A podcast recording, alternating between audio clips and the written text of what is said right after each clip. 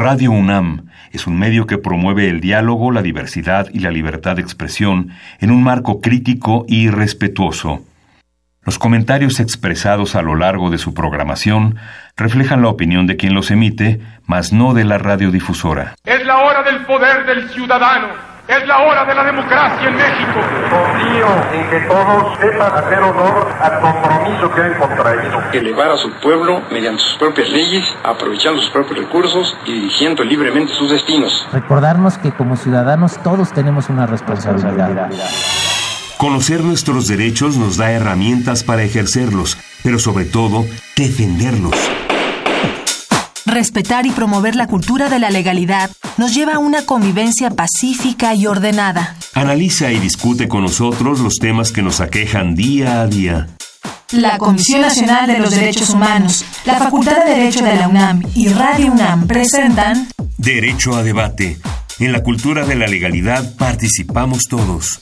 Conduce Diego Guerrero. Hola, ¿qué tal? Muy buenas tardes, mi nombre es Diego Guerrero. Bienvenidos a Derecho a Debate en la cultura de la legalidad, participamos todos y el día de hoy vamos a hablar de un tema sumamente interesante, la justicia transicional en México. Me acompaña en la conducción Irlanda Ábalos. Irlanda, un placer tenerte el día de hoy como conductora en este programa de Derecho a Debate. Hola Diego, muchas gracias, es para mí un honor. Al contrario, a ver Irlanda, justamente mencionamos que vamos a hablar sobre la justicia transicional en México. ¿Qué, ¿Qué podríamos entender sobre la justicia transicional? Pues mira, la justicia transicional es un concepto de justicia que surge dentro de los periodos de cambio político, generalmente eh, en conflictos armados para lograr la pacificación o eh, de dictaduras o regímenes autoritarios para eh, un régimen democrático interesante. Creo que será muy ilustrativo por entender diversos casos en los que se ha presentado y cómo podríamos transitar esta justicia transicional. Pero antes vamos a escuchar las voces universitarias. ¿Qué piensa la comunidad o qué sabe la comunidad universitaria respecto a la justicia transicional? Y regresamos a los micrófonos de Radio UNAM. No se vayan. Las voces universitarias.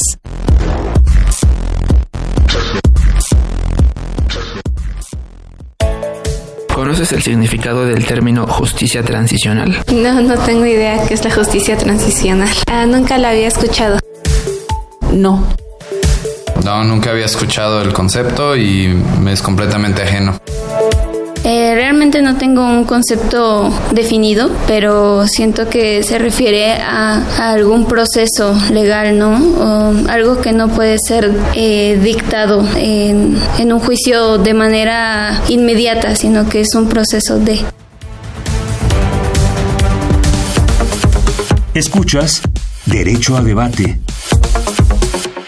Bien, estas fueron las voces universitarias, lo que sabe o lo que piensa la comunidad universitaria sobre este concepto de justicia transicional.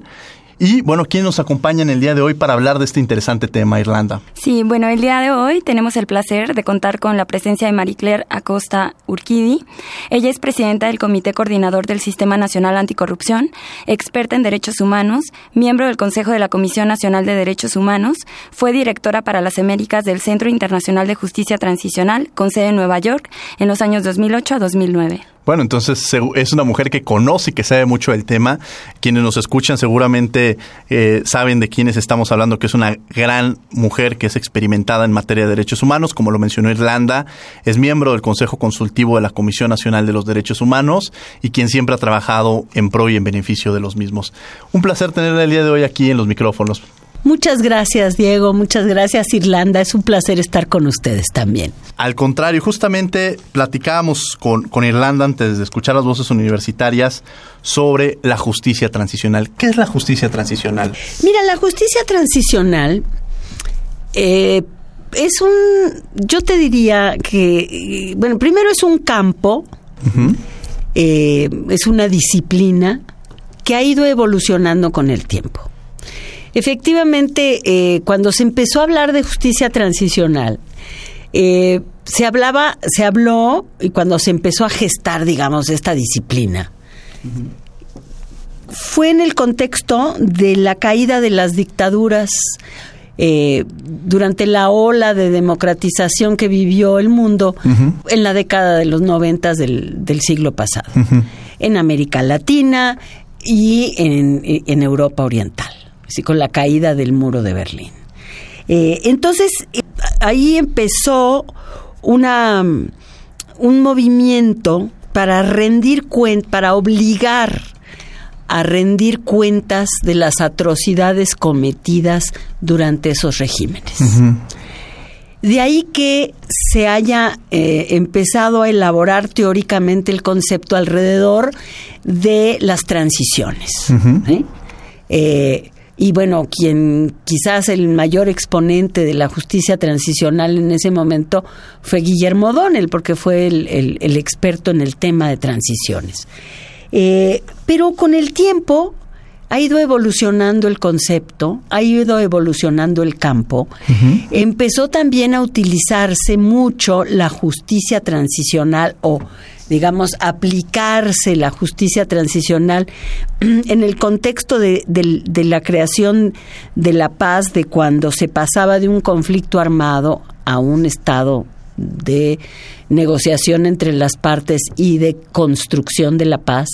De hecho, Naciones Unidas empezó a aplicar también procesos y procedimientos de justicia transicional. Correcto. Eh, quizás el, eh, bueno, hay muchos ejemplos en África, en Indonesia, eh, en, varias partes del mundo, en Liberia, por ejemplo, en Sierra Leona, pero el el, campo ha ido evolucionando y ahora se concibe o se conceptualiza la justicia transicional como aquellas formas de buscar la rendición de cuentas de violaciones graves, masivas y sistemáticas de derechos humanos que han acontecido eh, bueno, en contextos de autoritarismo, en contextos de conflictos, y que es tal la envergadura de esa, de esa situación de violaciones graves, masivas y sistemáticas que la justicia ordinaria y las instituciones que se encargan ordinariamente de resolver estos temas no se dan abasto, no pueden. No, es, un, es un concepto muy, muy interesante y esta evolución que en un momento dado ha tenido. Irlanda Ábalos. Eh, Marie Claire, me gustaría preguntarte justo a partir de eh, esta evolución de la que comentas, que por la que ha pasado la justicia transicional, eh, ¿cuáles serían sus principales objetivos?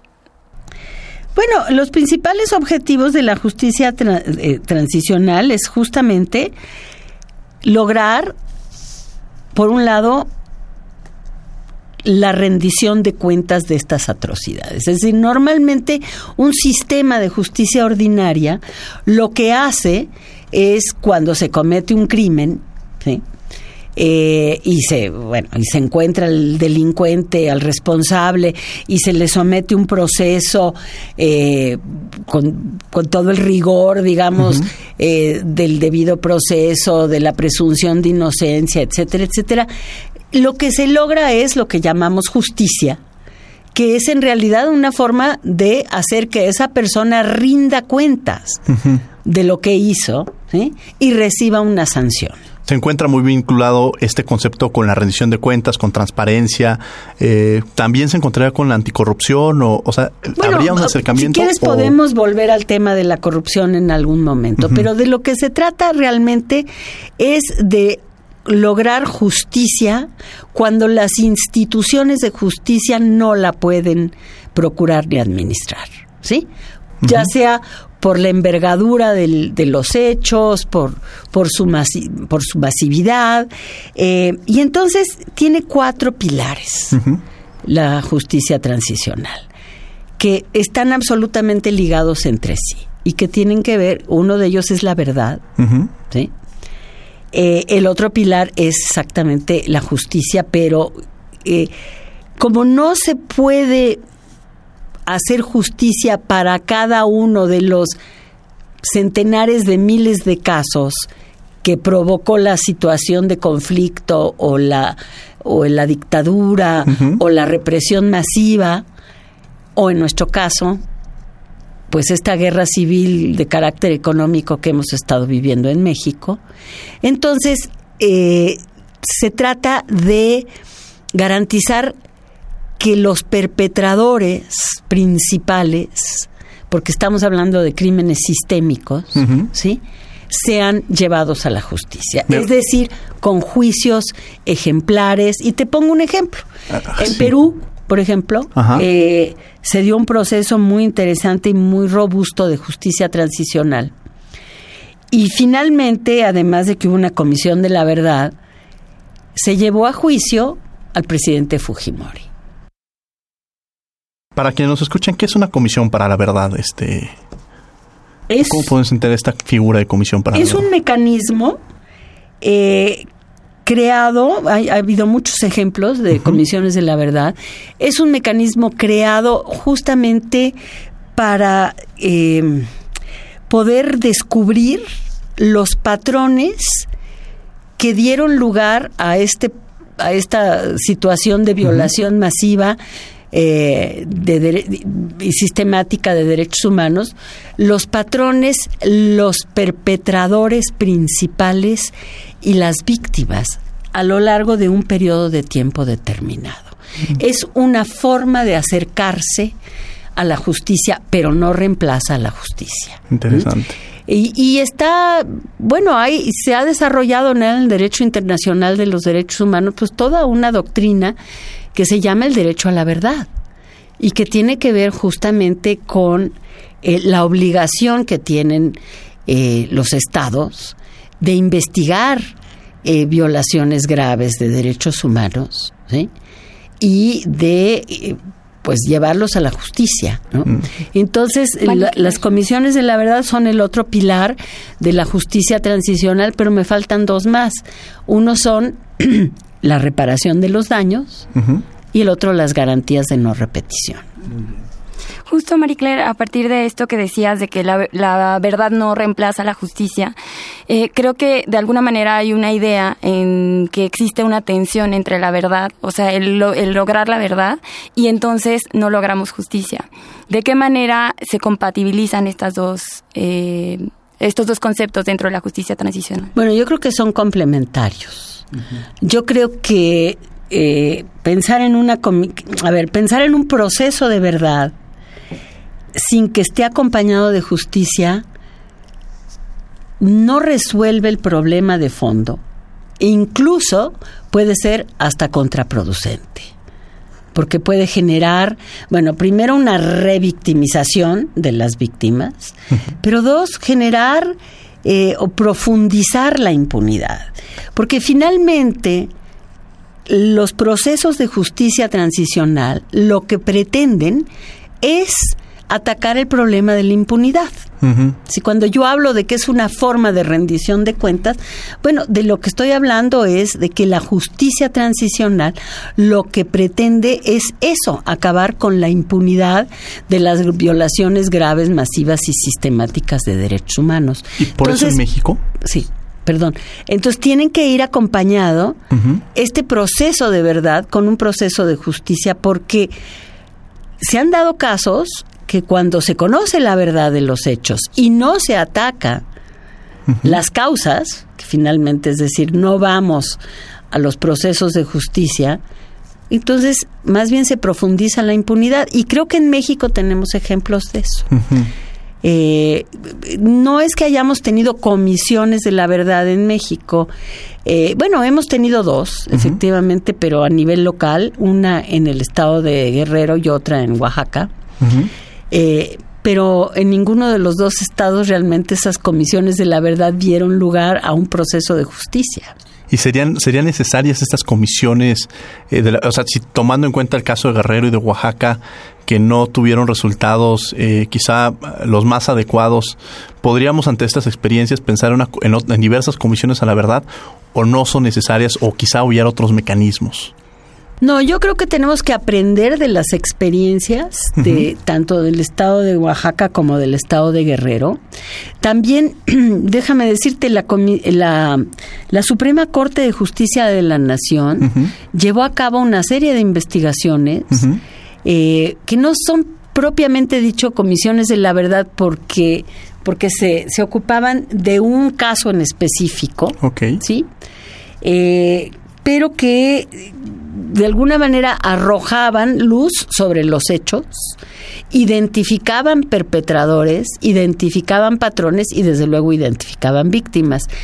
Y, y, y, y, estas investigaciones que llevó a cabo la Suprema Corte de Justicia de la Nación eh, las llevaba a cabo eh, merced a la facultad de, de, investigación que le había conferido el artículo 97 uh -huh. constitucional, creo que la fracción segunda. E, esa facultad de investigación ya la tiene la Comisión Nacional de Derechos Humanos, eso fue a partir del año 2011. Pero eh, si tú revisas las, eh, los informes que hizo la Suprema Corte de Justicia de la Nación, bueno, son enormemente interesantes. Uh -huh muy ricos en información, en detalle, dan cuenta de cómo se, digamos, se operó eh, el caso de violación de derechos humanos, pero no llevaron al procesamiento de los responsables. Mm. ¿sí? Y te pongo el ejemplo de Aguas Blancas, Un, una de las investigaciones que hizo la Suprema Corte de Justicia de la Nación fue precisamente en, en, el caso de Aguas Blancas. No se llevó a la justicia a los responsables. Bueno, quizás a los responsables materiales se les inició una investigación, pero, pero nunca se llegó a, digamos, a los autores intelectuales de esa masacre, porque estaban en los altos niveles de, de, del gobierno del Estado de Guerrero. ¿Y qué pasó? Pues el Estado de Guerrero está sumido en la violencia y en la impunidad. No quiero decir que solamente por el caso de, de perdón, de, de, Aguas Blancas, pero ciertamente el hecho de que no se haya frenado a tiempo eh, este uso eh, del, del, de la violencia del Estado, pues a lo que condujo es a que se generalizara la violencia. Claro. Y desde luego, previamente al caso de Aguas Blancas, pues ya habíamos, ya se había vivido la guerra sucia en Guerrero, es decir, es un no es el hecho que haya detonado la violencia en Guerrero, ni mucho menos. Sí, claro. eh, pero, pero, el, eh, pero sí te, te da un ejemplo de cómo muchas veces cuando se conoce la verdad, pero no se hace justicia, pues esto tiene efectos contraproducentes. Claro. Irlanda, vamos. Eh, Marie Claire, justo eh, las comisiones de la verdad me parece que son el mecanismo más conocido, pero no es el único que forma parte de la justicia transicional. ¿Cuáles serían otros eh, de los mecanismos? Bueno, a ver, yo, yo creo que yo te diría que la justicia transicional o los casos o los procesos que han sido exitosos de justicia transicional son aquellos en donde los cuatro pilares de alguna manera se han complementado los unos a los otros, en donde se ha logrado establecer sinergia entre los procesos de búsqueda de verdad, es decir, que pueden ir más allá de las comisiones de verdad. Es decir, lo que, lo, lo que es importante es que haya un proceso de búsqueda de verdad que sea público, que, cuyos resultados sean conocidos por la, por la ciudadanía, por la población en general, que den cuenta de los patrones, que den cuenta de las operaciones, de cómo se idearon estos procesos de violación de derechos humanos eh, y que evidentemente señalen a los perpetradores de los mismos. Eh, pero que vayan acompañados de, como decía yo, de procesos de justicia. Nunca vas a poder hacer justicia para todas las víctimas, pero sí puedes hacer justicia para, digamos, los casos más atroces y los responsables intelectuales de, digamos, de, todas estas atrocidades. Eso es algo. Y después, esto tiene que ir acompañado de un proceso de reparación del daño. Y la reparación del daño abarca muchas cosas. Vamos a, a, un corte y justamente vamos a regresar hablando de la reparación del daño. Okay. Vamos a escuchar por tus derechos las notas más relevantes de la Comisión Nacional de los Derechos Humanos y regresamos al 96.1 FM Radio Nam. No se vayan. Por tus derechos.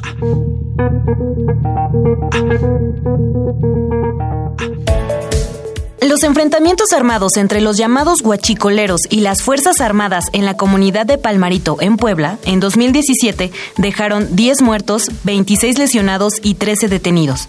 Ante estos hechos, la Comisión Nacional de los Derechos Humanos solicitó a la Procuraduría General de la República acceso a las carpetas de investigación, hecho al que la PGR se negó. Esto se traduce como falta de colaboración en la investigación de violaciones a los derechos humanos y obstrucción de la justicia en agravio de las víctimas, sus familiares y la sociedad. Tras investigar, la CNDH acreditó violaciones graves a la libertad personal, a la presunción de inocencia, a la verdad y a la integridad personal, consistentes en la ejecución arbitraria de dos personas y en el trato cruel contra doce, incluidos tres menores de edad, así como la manipulación de un cadáver y la colocación de las armas largas. La CNDH observa con preocupación la impunidad imperante en la sustracción ilegal de hidrocarburos, ya que las personas detenidas por ese hecho no son puestas a disposición de la autoridad competente y cuando se inician las indagatorias no se judicializan, lo que provoca que no sean sujetas a proceso. De igual forma, la Comisión Nacional de los Derechos Humanos emitió la Recomendación 29-2018 al secretario de Marina y al Procurador General de la República por la detención arbitraria, retención ilegal y tortura de 17 personas en Coahuila, Nuevo León, Sinaloa, Veracruz y Zacatecas a manos de 32 elementos de la Marina. A esto se suma la violación del derecho a la justicia de las víctimas por parte de 17 agentes del Ministerio Público Federal, los cuales ignoraron la investigación penal por el probable delito de tortura. Esta y otras recomendaciones pueden consultarse en www.cndh.org.mx.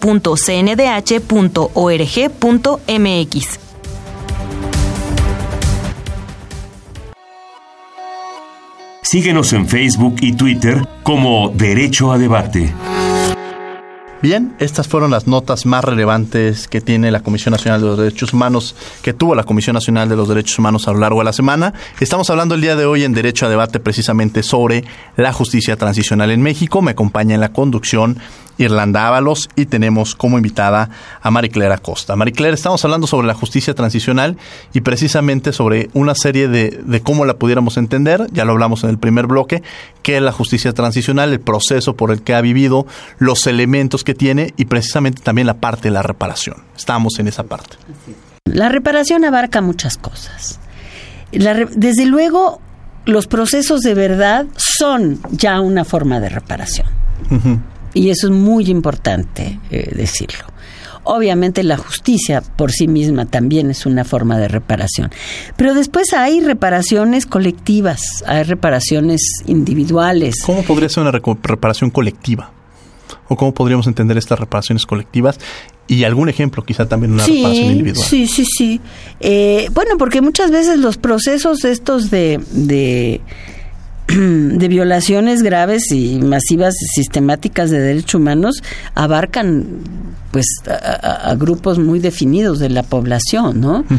Eh, de manera que una reparación colectiva pues tiene que ver con restituir a ese grupo, a esas, a esas personas un pues digamos resarcir lo, lo, el daño causado y restituir si se puede eh, los derechos que fueron violentados y, difiere del, digamos de las reparaciones individuales en la medida en que se tiene que demostrar que tú fuiste objeto de una violación o, fuiste víctima de una violación de derechos humanos y pasar por un proceso eh, pues las, las, las reparaciones colectivas son más amplias eh, y, y, lo que tienden a hacer es eso, a, a restablecer y resarcir los daños ocasionados a grupos. Un caso, por ejemplo, es el de bueno, a mí me tocó apoyar en un proceso de reparaciones colectivas en Perú, por ejemplo. Durante la época del conflicto con Sendero Luminoso en Perú, eh, una de las tácticas utilizadas por Sendero Luminoso para aterrorizar a la población y someter a la población, sobre todo la población indígena, en, en las zonas rurales de Perú era quemar los registros civiles. ¿eh? Al quemar los registros civiles la gente perdía su identidad, su digamos eh, no su identidad étnica o su identidad personal, pero su eh, digamos eh, su personalidad jurídica. Y bueno, no podía entonces acceder pues a muchos servicios, ¿no? Y a muchos, bueno, pues a la educación, a la salud, incluso no podía demostrar la propiedad de su tierra, etcétera. Eh, después del proceso de justicia transicional se reconstruyeron los registros civiles. Ah, maravilloso. En, en, en Perú. Y fue muy complicado, no fue algo sencillo, porque la legislación tampoco ayudaba. Este es un ejemplo de reparación colectiva. Pero hay otros, este, por ejemplo, el, el, las mujeres indígenas eh, que fueron este encarceladas eh, arbitrariamente en México y acusadas de, de, un, de, secuestro, pues también se les reparó el daño. Esto fue gracias a un proceso que culminó en la Corte Interamericana de Derechos Humanos, pero...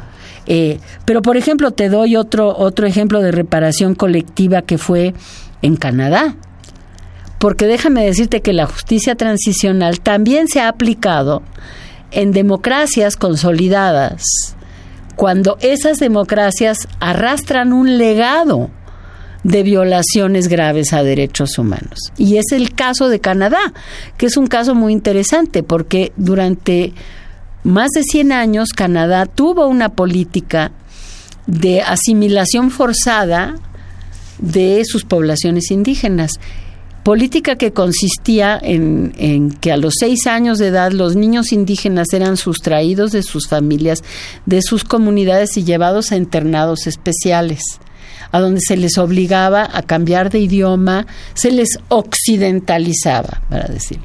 Y fue un proceso brutal, fue en realidad fue un etnocidio Además dio pie a, bueno, a la destrucción de la cultura, a la destrucción de la vida comunitaria, pero también a la destrucción muchas veces de las de los niños que fueron víctimas de todo tipo de abusos. Bueno, en Canadá se llevó a cabo un proceso de justicia transicional eh, a finales del siglo pasado que implicó y ahí fue muy interesante, bueno, pasó por un proceso que llegó hasta la Suprema Corte de Justicia de ese país, que implicó, y esto fue una sentencia de la Suprema Corte, que se indemnizara a los pueblos indígenas.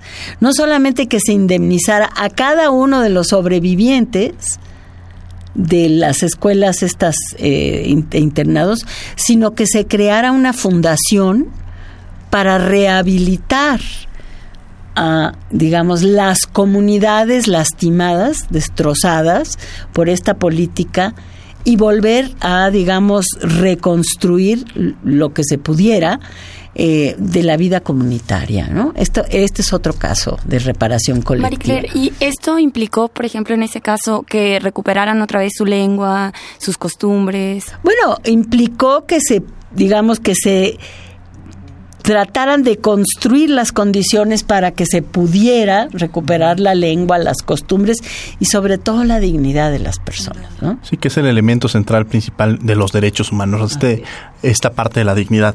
Eh, justamente en esta reparación estamos hablando que está la indemnización, en un caso, se puso el ejemplo en Perú de esta reconstrucción eh, de los registros que, eh, de los registros civiles. En el caso de Colombia, este caso de, de los museos de memoria, que a mí me gusta mucho mencionarlo, que es esta parte en la cual muchas veces esta reparación no se puede dar de forma económica. Pero existen otros mecanismos en los cuales permiten visibilizarse estas violaciones en materia de derechos humanos para la no repetición, ¿no? Que es la exactamente la recuperación de la memoria, el pedir perdón es una forma de reparación. En Canadá todos los partidos políticos y el jefe de Estado pidieron perdón a los pueblos indígenas por lo que había sido una política de Estado. Esa es otra forma de reparación, ¿no? Y bueno, y luego vienen las garantías de no repetición, que es el cuarto pilar de la justicia transicional y que, y que, y que, que es el resultado de todos estos procesos más las reformas que se tienen que llevar a cabo para que no vuelvan a suceder estos hechos, es decir, la eh, bueno, la depuración de los cuerpos policíacos o, de las fuerzas armadas, eh, en fin, hay, hay una serie de políticas públicas que precisamente constituyen garantías de no repetición. Ahora ya se mencionó el caso de Perú, el caso de Canadá, mencionamos el caso de Colombia. ¿Por qué en México? O, ¿Qué nos llevaría a una justicia transicional en México? ¿Cuáles son las necesidades o por qué se presenta eh, las condiciones, conociendo los elementos, conociendo el propio concepto? ¿Qué nos lleva a México a necesitar o necesitamos una justicia transicional? Sería la primera pregunta. ¿Y por qué en caso de ser el... Bueno, es una pregunta muy interesante que tiene muchas respuestas. Eh, yo empezaría por decir que en México necesitamos aplicar los mecanismos de la justicia transicional, primero, porque a partir de que eh, se empezara con esta política de combate al,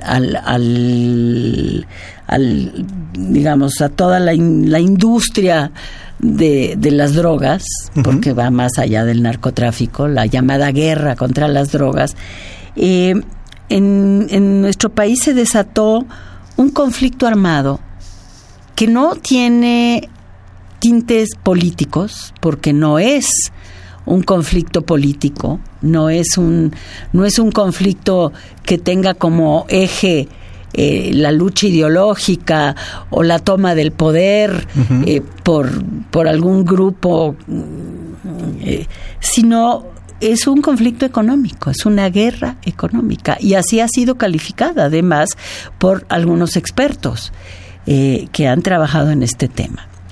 Esta guerra económica no, que además sigue viva y sigue vigente, desgraciadamente, eh, pues ha generado una cantidad enorme de víctimas.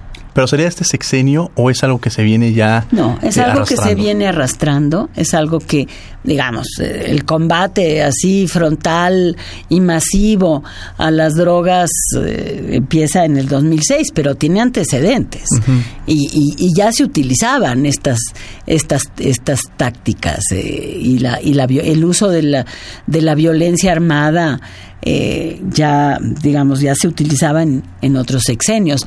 Lo que yo creo que, que, que lo hace diferente fue el pues el, el, uso, digamos, ya como una política eh, de seguridad del Estado mm, que, que, empezó a extenderse eh, por todos los rincones de, de la República y que empezó a generar digamos que ya se, se, se enseñoreó, se, se, se estableció como la manera de combatir el narcotráfico y el y, bueno la producción eh, distribución y comercialización de, de, sustancias ilícitas. Y eso sucedió en el 2006. A partir de entonces es que ya se puede... Bueno, digamos, a, partir del 2007 en realidad, pero bueno, ya cuando, cuando el gobierno eh, de Felipe Calderón anuncia una incursión armada al estado de Michoacán, bueno, pues ahí se puede decir, aquí empezó otro capítulo de esta, de esta política, ¿no? Irlanda, que por cierto eres, eres, de Michoacán. De Michoacán, sí, sí, sí. Eh, en este contexto justamente de guerra contra el narco, que generó eh, graves violaciones a derechos humanos, miles de personas desaparecidas, feminicidios, crimen organizado, eh, ¿qué importancia tendría la perspectiva de género y perspectiva de derechos humanos en la implementación de los mecanismos de justicia transicional? Yo quiero decir algo antes de eso. ya existían estas prácticas ya había desaparecidos en México, ¿eh? desde la década de los 70, si no antes. Ya había feminicidios, o sea, los feminicidios de Ciudad Juárez son anteriores, digamos, a todo esto. Es decir, todo esto ya existía. Lo que pasa es que recrudeció enormemente y llegó a proporciones insospechadas, ¿sí?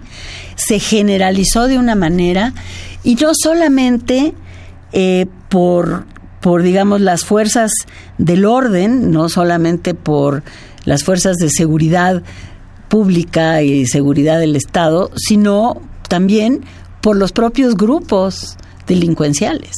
Esto es lo grave de México. Se generalizó eh, y muchas de las atrocidades han sido cometidas pues por estos grupos, ¿no? Eh, entonces, eh, bueno, yo creo que la perspectiva de género es importantísima en este sentido porque evidentemente, pues, digamos, esto ha afectado no solamente a, a un sector de la población, sino que se ha generalizado y las mujeres han sido yo diría mujeres y niños, es decir, los grupos vulnerables o en situación de vulnerabilidad, pues son los que más han pagado el precio eh, de toda esta pues de esta violencia que se ha desatado. Ahora bien, el caso de México es muy complejo. Es muy complejo porque pues no estamos en una transición. ¿eh? Eh, y tampoco ha terminado la violencia. Es decir, esta guerra económica sigue. ¿sí? Pero lo que esta guerra civil económica pues sigue. Y lo estamos viendo. ¿cuál sería, ¿Cuál sería, vamos, me gustaría al final entender cuál es este proceso, cuáles son la serie de pasos que tenemos que hacer, dónde arrancaría, cuál es el papel de la sociedad civil, Pero, gobierno. Pero vamos primero a un corte, vamos a escuchar Derecho UNAM hoy, las noticias más importantes de la Facultad de Derecho. Estamos hablando de un tema sumamente interesante y que además lo vamos a estar escuchando mucho más de cerca, seguramente en los próximos meses, que es la justicia transicional en México. Y regresamos a los micrófonos de Derecho a Debate. No se vayan, que está sumamente interesante este programa. Derecho UNAM, hoy. La comunidad de la Facultad de Derecho, profesores, estudiantes y trabajadores son quienes construyen diariamente la grandeza de esta institución. Por ello, es importante recordar a las nuevas generaciones el legado jurídico que heredan y la responsabilidad que tienen de conservarlo y acrecentarlo. Esta vez rendimos homenaje a algunos profesores cuya trayectoria es también motivo de orgullo. Rolando Tamayo y Salmorán. Él es profesor emérito de la UNAM y uno de los más distinguidos con los que cuenta la facultad, esto por su larga carrera como investigador. Rolando creció en un ambiente estimulante, hijo de la primera mujer ministra de la Suprema Corte de Justicia, María Cristina Salmorán, conoció a alguno de los más grandes juristas mexicanos de la época. El doctor ha impartido las materias de Introducción al Estudio del Derecho, Teoría del Derecho y Ética y Teoría de la Justicia, y ha reconstruido el origen histórico de cada una de las instituciones jurídicas, lo cual constituye una aportación fundamental a la ciencia jurídica en México. Raúl Carrancá y Rivas. Raúl Camilo José Carrancá y Rivas es reconocido por su labor docente de 60 años, primero en la Escuela Nacional Preparatoria y posteriormente en la Facultad de Derecho.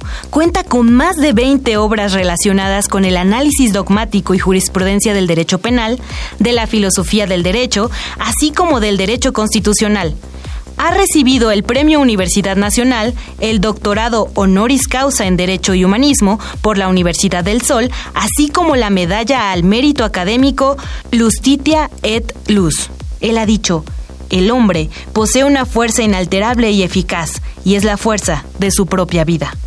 José Magallón Ibarra, el profesor emérito cursó sus estudios de licenciatura en la Facultad de Derecho y concluyó en 1948 con la tesis Legitimidad del Poder Constituyente. Se inició en la docencia impartiendo Derecho Internacional y Teoría del Acto Jurídico.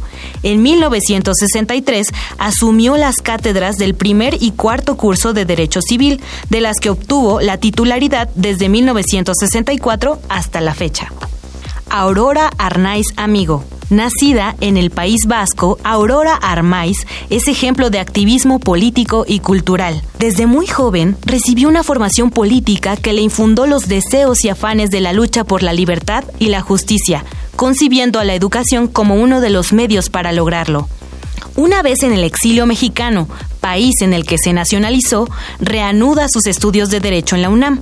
En 1957 logra ser la primera mujer catedrática en México en la materia Teoría General del Estado y en 1968 alcanza el grado de doctora. El Consejo Universitario de la UNAM la nombró profesora emérita en 1995.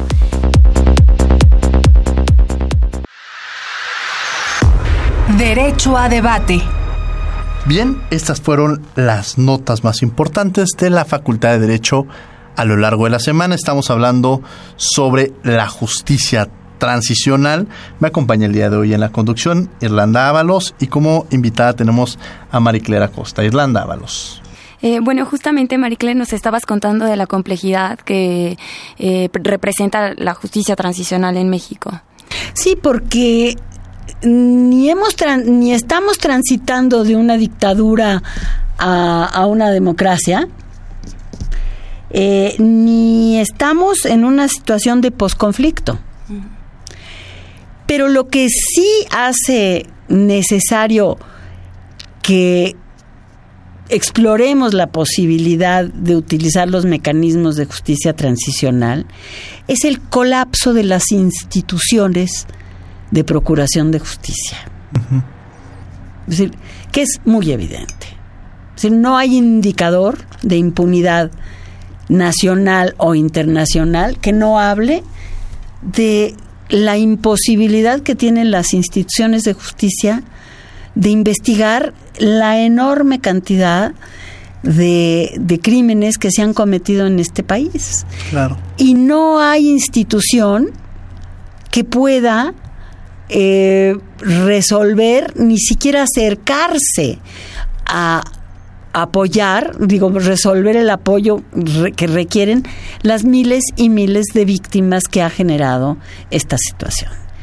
Es por ello que hay que empezar a pensar en los mecanismos de justicia transicional, pero habrá que adaptarlos a la realidad mexicana.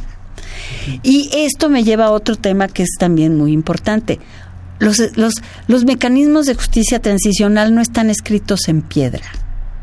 Es decir, no es una receta de cocina que traes de Chile o de Argentina o de...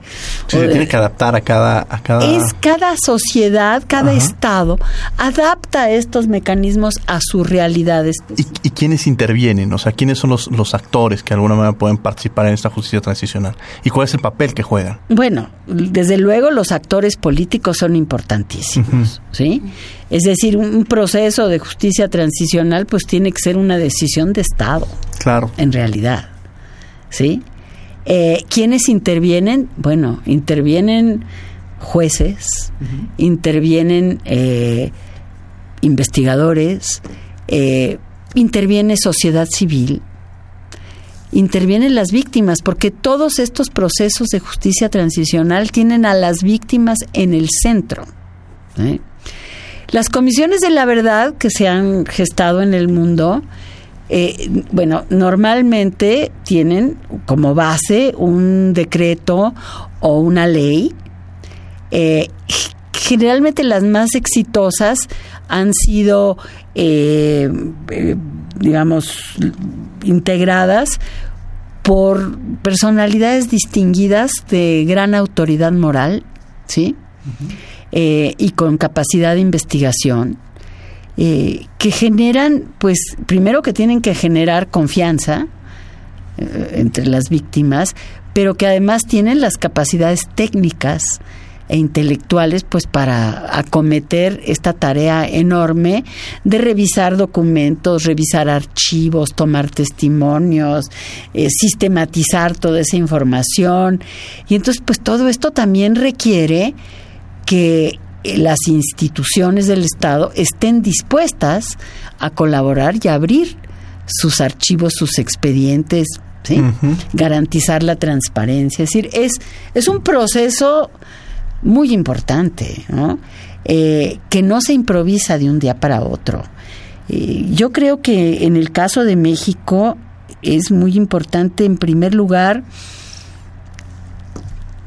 diagnosticar exactamente, es decir, tenemos muchos diagnósticos de la violencia en México y de y de las violaciones graves a derechos humanos. El trabajo que ha hecho la Comisión Nacional de Derechos Humanos y otras comisiones ha sido enorme. Lo que tenemos que hacer en México es, yo creo, eh, hacer un trabajo muy serio de tratar de ver qué tanto los mecanismos de, justicia transicional se pueden adaptar a la realidad mexicana. ¿Y cuál sería el papel, ahorita que mencionabas, la, de la Comisión Nacional de los Derechos Humanos en este proceso? Bueno, yo creo que la Comisión Nacional de Derechos Humanos tiene un papel central que tiene que jugar en este proceso.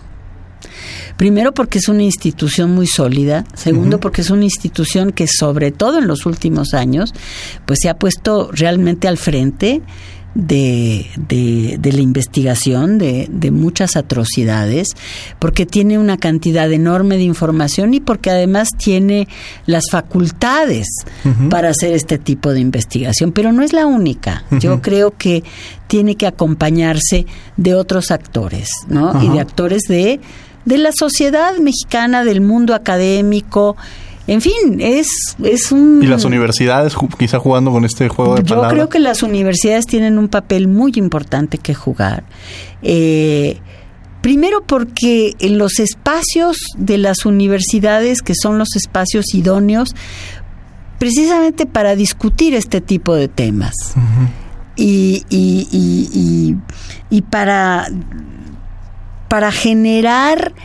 Eh, el conocimiento que se requiere para entonces empezar a trazar estrategias. Esto no es algo que se pueda improvisar. Es muy serio y muy técnica la justicia transicional. Entonces, yo hago más bien un llamado a que empecemos a pensar en el tema, que empecemos a reflexionar en el tema y que empecemos a señalar algunos derroteros para este tema.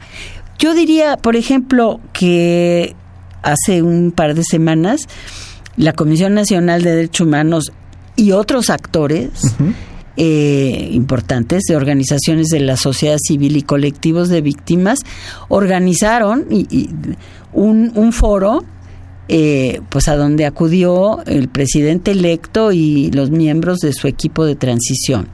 Eh, y, y, fue muy pues muy revelador lo que ahí sucedió porque era tan brutal y tan fuerte el reclamo de justicia. Claro. De las víctimas que ahí estuvieron, estuvieron más de mil personas en ese, en ese foro, pues pusieron justamente, en, yo digo, en el centro de la agenda nacional la necesidad impostergable de combatir la impunidad y de, de, de buscar la forma de ponerle un alto a esta situación que estamos viviendo y que ya realmente eh, no solamente es insoportable, sino que además es extremadamente peligrosa. Irlanda Ábalos. Eh, a partir de esta complejidad justamente de, eh, que se vive en el país, ¿cuáles creerías tú, Marie Claire, que son las, los elementos particulares en los que tendría que enfocarse esta justicia transicional que pretendemos como implementar? Bueno, tiene que enfocarse en cómo llevar a cabo mecanismos de justicia transicional o procesos de justicia, cómo implantar mecanismos de justicia transicional que lleven a procesos de combate a la impunidad en una situación de violencia. ¿Sí? Primero. Eh, cómo lograr conciliar la pacificación del país con el combate a la impunidad. ¿Sí? Yo creo que ese es, ese es un tema en el que hay que reflexionar. Dos, el tema de la seguridad, ¿eh? porque es necesario garantizar la seguridad de las víctimas. Si, digamos, si se llegara a establecer una comisión de la verdad en el país, eh, bueno, ¿cómo garantizamos que las personas que vayan a rendir su testimonio y las, los propios integrantes de la comisión eh, este, tengan justicia, eh, perdón, tengan seguridad. Vamos, vamos a, voy a interrumpirte, Marie Claire, para seguir platicando este interesante tema. Vamos a escuchar la agenda de la semana, qué actividades tiene la Comisión Nacional de los Derechos Humanos y la Facultad de Derecho y regresamos a los micrófonos de Radio UNAM 96.1 FM. Agenda semanal.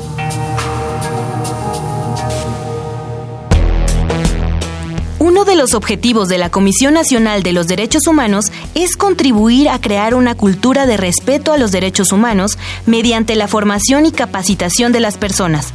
Por ello, la Dirección General de Educación en Derechos Humanos ofrece una serie de actividades educativas presenciales y en línea a través de su portal en Internet Educa CNDH.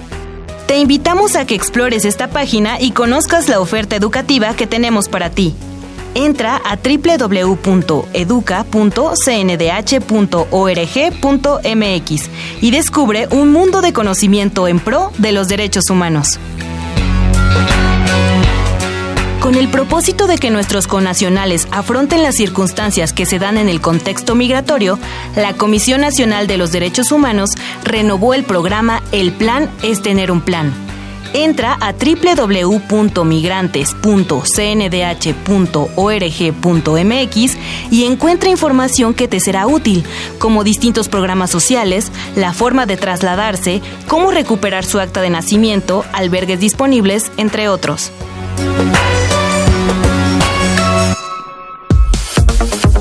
Escuchas Derecho a Debate. Conclusiones en 30. Bien, estas fueron las actividades que va a tener la Facultad de Derecho y la Comisión Nacional de los Derechos Humanos a lo largo de la semana. Yo quizá le preguntaría a, este, a Irlanda, en este tema de la justicia transicional regionalmente, en el caso de Michoacán, eh, ¿cómo la podríamos entender o cómo la, imaginarías en, esta, en esta parte? Eh, pues mira, yo creo que justamente Michoacán es uno de los ejemplos como más eh, representativos del país también. Como comentaba Marie Claire, eh, esta guerra contra el narco prácticamente empieza también ahí a partir de una decisión de eh, Felipe Calderón y a partir de ahí la violencia eh, comenzó a exacerbarse.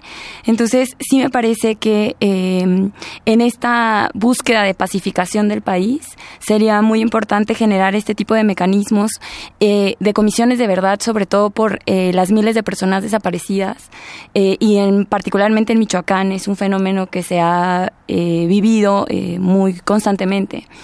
Em, pero también eh, sin olvidarnos justo de eh, la justicia, ¿no? Bueno, estamos ya llegando a la última parte del programa, conclusiones en 30. en 30 segundos, este, quienes nos acompañan el día de hoy, pues acotarían o harían algún tema que quizá hayamos dejado en el aire o reforzar quizá algunos de los comentarios que se hicieron a lo largo. Empezaríamos con Mariclera, a quien agradezco que haya estado con nosotros el día de hoy. Muchas gracias. Mira, yo creo que tenemos que reflexionar también mucho en en nuestro sistema de justicia.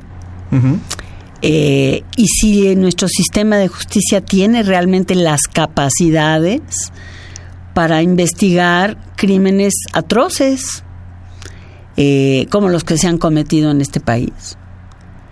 Eh, en, estos últimos años, si no requerimos de apoyo internacional para ello, eso también es un tema a reflexionar tenemos que reflexionar sobre qué tipo de, o de procesos de búsqueda de la verdad necesitamos, si necesitamos y si es viable una gran comisión de la verdad o tenemos que pensar en comisiones regionales de la verdad.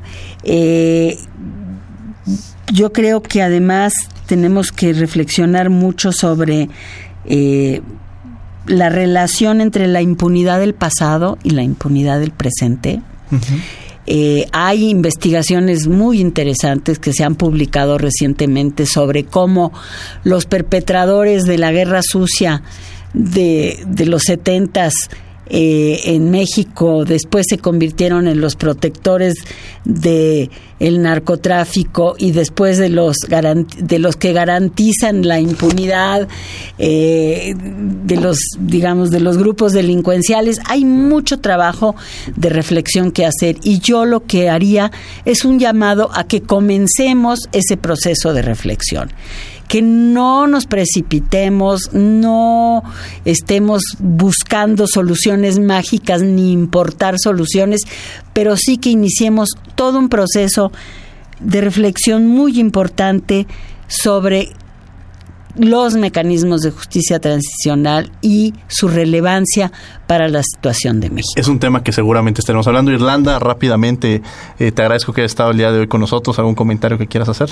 Justo nada más retomar estas palabras que son las que finalmente me quedan de Marie Claire, de no importar estas eh, soluciones ya de otros países, tomar lo que mejor nos sirva, pero reflexionarlo, cuestionarlo, discutirlo y generar a partir de nuestro contexto eh, los mecanismos que sean más convenientes.